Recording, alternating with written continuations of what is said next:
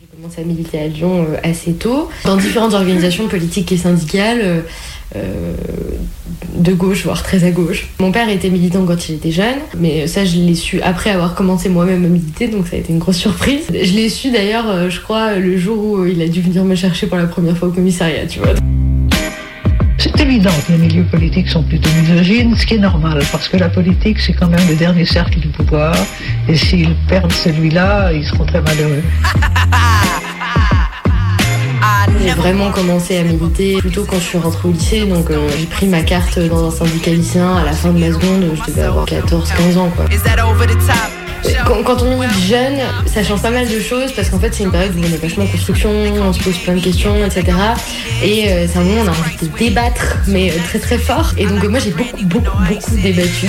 Euh, ça m'a fait prendre conscience qu'en fait euh, à plusieurs on est plus fort, c'est con, hein, mais en fait aussi un truc qu'il faut percevoir et c'est aussi des réflexes militants que j'aime avoir. Après, c'est aussi très difficile parce que c'est aussi vieillir en avance par rapport aux autres.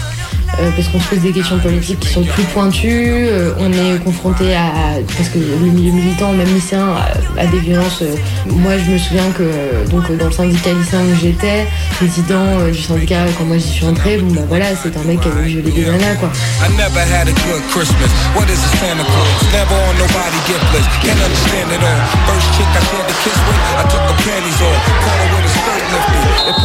Moi j'ai passé le bac, c'était pour moi le travail. Du coup, pendant cette période-là, euh, c'est-à-dire qu'on n'allait pas en cours, quoi. On était toujours occupé à bloquer tel ou tel bahut, à tracter tel ou tel truc. Enfin, c'était très intense. Enfin, moi, je crois que j'avais un vœu sur APB, c'était Lyon 2, voilà. Euh, donc, bah, je suis arrivée à Lyon 2 en connaissant déjà un peu les gens. Euh, En début octobre, je suis rentrée à l'UNEF, en sachant que j'allais sûrement me fâcher fort avec les gens dedans, etc. Mais en me disant, bon, bah, c'est le seul truc qui existe sur la fac, euh, donc on y va, quoi. Comme l'univers syndical était bouché pour moi, puisque, euh, voilà, on trouvait que j'étais trop électron libre, trop à gauche, euh, pas assez euh, obéissante, euh, etc. euh, quand il le fallait euh, pour me filer des postes à responsabilité. Du coup, je suis rentrée dans les partis politiques en fait. J'ai rencontré des camarades de l'UNEF qui étaient à Ensemble, le mouvement euh, qui est dans le parti de gauche. Et euh, je suis rentrée, donc je suis rentrée en janvier 2017. Et euh, dès que je suis arrivée en janvier 2017, euh, on m'a foutu en responsabilité. Donc j'ai fait un peu ça. Et puis après, je suis rentrée à Solidaire. euh,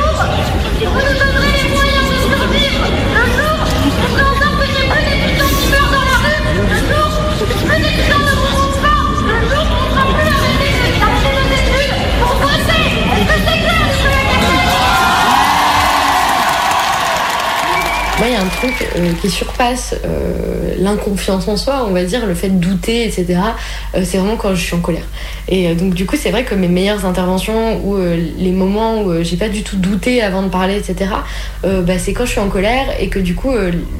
c'est irrépressible, tu vois, j'ai envie de parler, de voilà, donc en AG, quand un mec dit de la merde et que je prends une intervention derrière, je vais le démonter, tu vois, jusqu'au bout.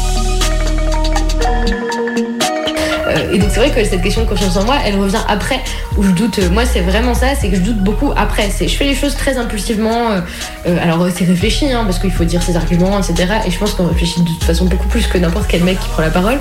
Mais c'est vraiment le après coup où je me dis merde, j'ai pas dit ça bien, euh, j'aurais euh, voulu dire ça mieux, etc., etc., etc.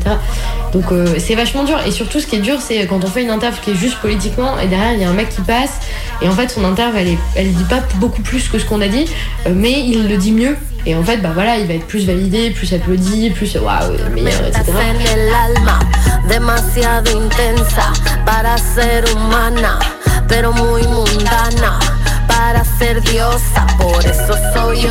Et je voudrais dire autre chose. C'est quasiment un rapport de force physique et chacune d'entre nous l'a vécu. Monsieur le Président, Allez, écoutez Mesdames et Messieurs les députés, mais surtout Messieurs, visiblement, Vous n'avez que des hommes devant vous. Vous avez certains qui vous insultent. Je suis pas une poule, hein Pardon Il n'y a que les hommes, il y a forcément une espèce de connivence entre eux.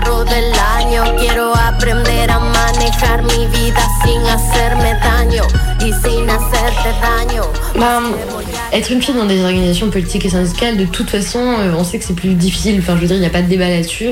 Je pense que, en gros, euh, on dit souvent les organisations politiques et syndicales, même de gauche, c'est normal qu'ils reproduisent dans leur sein euh, des trucs qui existent déjà dans la société parce que, euh, on a beau essayer, c'est difficile de. Enfin, voilà, on n'est pas en dehors de la société, on est traversé par elle, etc.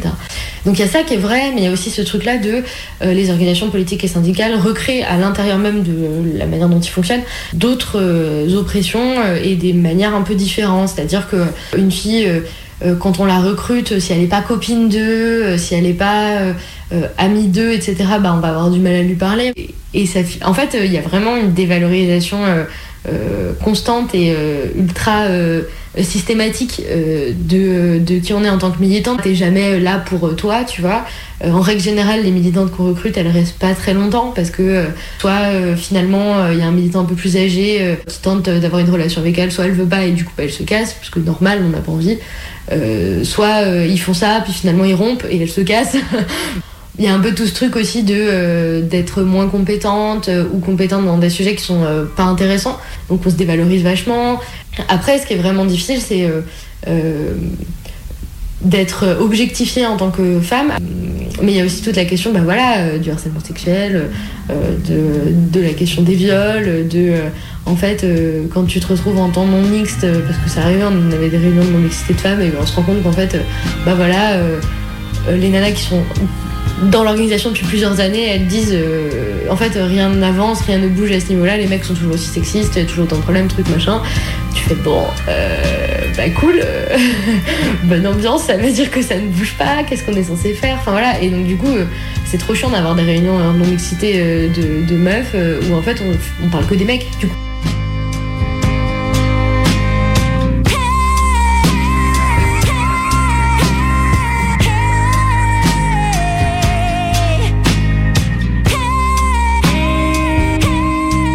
Il y avait déjà des cas de viol à l'époque qui devaient être gérés. Euh, il y avait plein d'histoires sous le tapis euh, quand je suis arrivée dans cette organisation, puis dans- comme dans toutes les autres en fait. hein, euh, c'était un merdier sans nom. Et il y a vraiment ce truc-là de être militante dans une organisation de gauche. Euh, moi, je, me pose vraiment la question euh, qu'est-ce qui fait que les meufs militent? Parce que c'est vraiment des endroits où on n'est pas en sécurité. Et on est, je trouve, encore plus en danger que, partout ailleurs. Parce qu'en fait, il y a aussi cette culture-là, euh, être euh, le mec euh, qui, euh, voilà, qui des militantes, euh, qui sait animer des formations, qui est ultra stylé, qui est en plus euh, élu à tel ou tel truc, etc. Enfin, je veux dire, c'est un trope euh, qu'on retrouve assez régulièrement.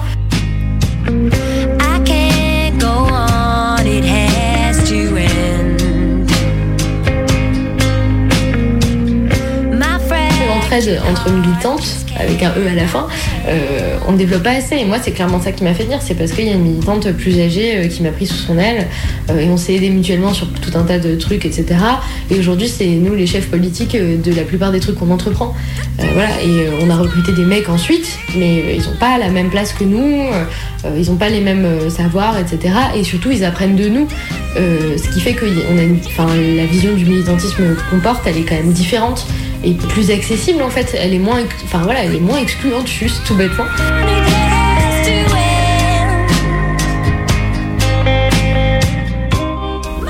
J'ai une règle un peu à la con, euh, mais dès qu'il y a un mec qui a un méga, euh, j'essaie de trouver une nana pour euh, l'envoyer prendre le méga ou trouver un truc. Je trouve que les mecs au méga, c'est vraiment le, pire truc qui peut arriver dans une manif.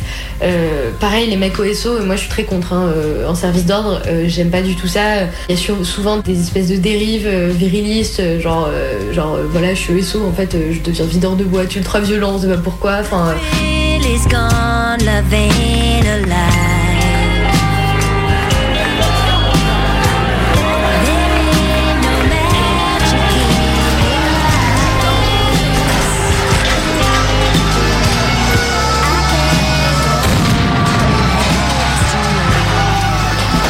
En tout cas, euh, en tant que meuf, euh, j'ai beaucoup plus peur, je me rends compte hein, que j'ai beaucoup plus peur pour mon intégrité physique que qu'un mec.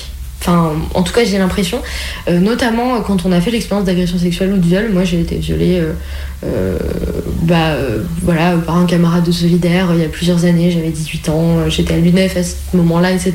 Ça marque quand même beaucoup la construction de soi et la construction. et en fait aussi, on a beaucoup plus peur. Euh, de l'absence d'autorisation euh, en fait. C'est-à-dire que euh, j'ai pas peur qu'un camarade me fasse un câlin comme ça en sortant d'une réunion parce qu'il a trouvé bien ce que je racontais. Par contre, effectivement, me faire taper sur les flics, me faire taper par les flics, j'ai peur parce qu'en fait, je sais pas jusqu'où ça peut aller et que j'ai aucun moyen en fait de m'en échapper quoi. Il y a vraiment un truc, voilà. Euh, surtout que bah voilà, souvent les, les filles qui ont des têtes de mecs vénères euh, qui battent leurs femmes, enfin euh, voilà, on n'est pas sur euh, l'individu euh, pipou euh, mignon qu'on a envie de rencontrer euh, en fin de soirée.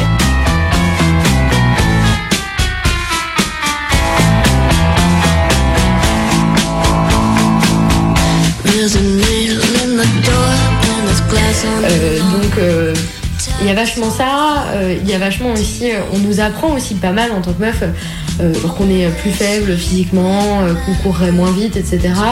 Je ne trouve pas que ce soit une réalité sur le terrain, mais par contre c'est une réalité dans nos têtes et donc ça joue énormément. Moi, euh, j'ai jamais été une grande sportive, très honnêtement, mais du coup combiner ça, le fait que je suis une meuf, etc., tout devenait plus compliqué, tu vois.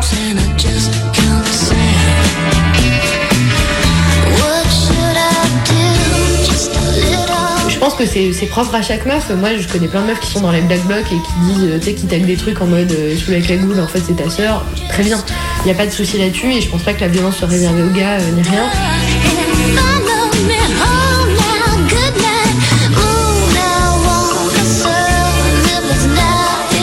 Alors il y a des trucs, je- il y a des questions que je me suis posées très tôt. hein. Euh, typiquement, normalement, quand on est en garde à vue et qu'on a ses règles, euh, ils sont censés, genre, euh, so- soit on peut avoir accès à nos protections hygiéniques sur notre sac, soit, enfin voilà, on n'est pas censé te laisser en galère. Plein plein de récits de nanas qui disent euh, non non ils te laissent en galère. Et donc en fait moi ça a été une grosse angoisse. Pendant moment en mode te fais pas j'allais pas en manif quand j'avais mes règles parce que je voulais pas me faire choper dans cet état là et en plus surtout t'as mal enfin t'es pas bien euh, enfin déjà aller en manif quand on a ses règles et qu'on a des règles douloureuses c'est pas ouf. Mais alors en plus ce truc là enfin voilà. Disons qu'il y a des trucs à la con mais genre par exemple à chaque fois que je prends trop de lacrymogène d'un coup euh, mes règles se décalent d'un mois et demi c'est trop chiant. Donc en fait à chaque grosse manif genre je sais que voilà j'ai pris trop de gaz lacrymo et que mes règles je vais pouvoir les attendre pendant longtemps et puis quand elles vont arriver ça va être grave vénère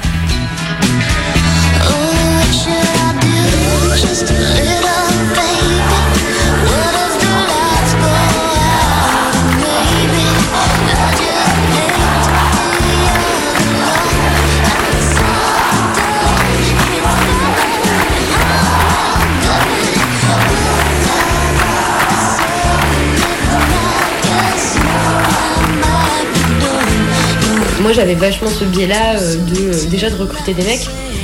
Parce qu'en fait euh, euh, bah, c'est eux qu'on voit en tête de cortège tête de truc tête de machin. Euh, c'est eux qui ont le plus l'engueule en nager et en fait c'est plus facile de les remarquer. Genre juste tout bêtement. La France est composée de 52% de femmes. La logique voudrait donc qu'elles soient largement représentées dans les mairies, à l'Assemblée nationale et au Sénat. Et euh, du coup, moi j'avais tendance à recruter des gars, juste euh, voilà, euh, parce que on me disait que ah ouais, lui est intéressé par la politique, et du coup, bah j'allais truc machin et tout. Et, ma réflexion a vachement changé, en tout cas, j'essaye, j'en ai pris conscience que je recrutais pas mal de gars. Et bah là, je me suis posé la question, putain, mais il y a qui comme meuf intéressante autour de toi? Et en fait, quand tu ouvres les yeux, bah il y en a plein.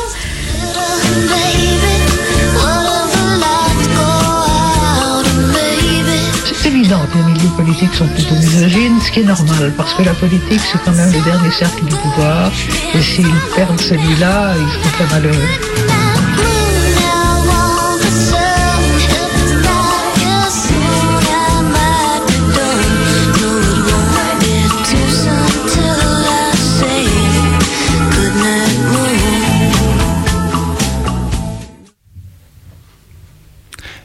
23h39 et vous écoutez toujours Minuit décousu, votre émission du mardi soir de 23h à minuit sur Radio Canu le 102.2 Tout à fait. Donc tous les mardis soirs, on est en compagnie de Bebe, de Maë. et de Colline. On découle les fils de la nuit, on détricote les histoires, euh, les anecdotes, euh, les témoignages, Voilà. les confidences. Et la voix que vous venez entendre, donc c'est celle du- d'une d'une jeune femme qui a accepté de témoigner pour nous ce soir de ce qu'est le sexisme dans euh, les organisations euh, ou dans en tout cas ce qu'elle connaît elle, bien sûr, des organisations euh, politiques et militantes. Et, euh, et on la remercie chaleureusement de nous avoir fait confiance.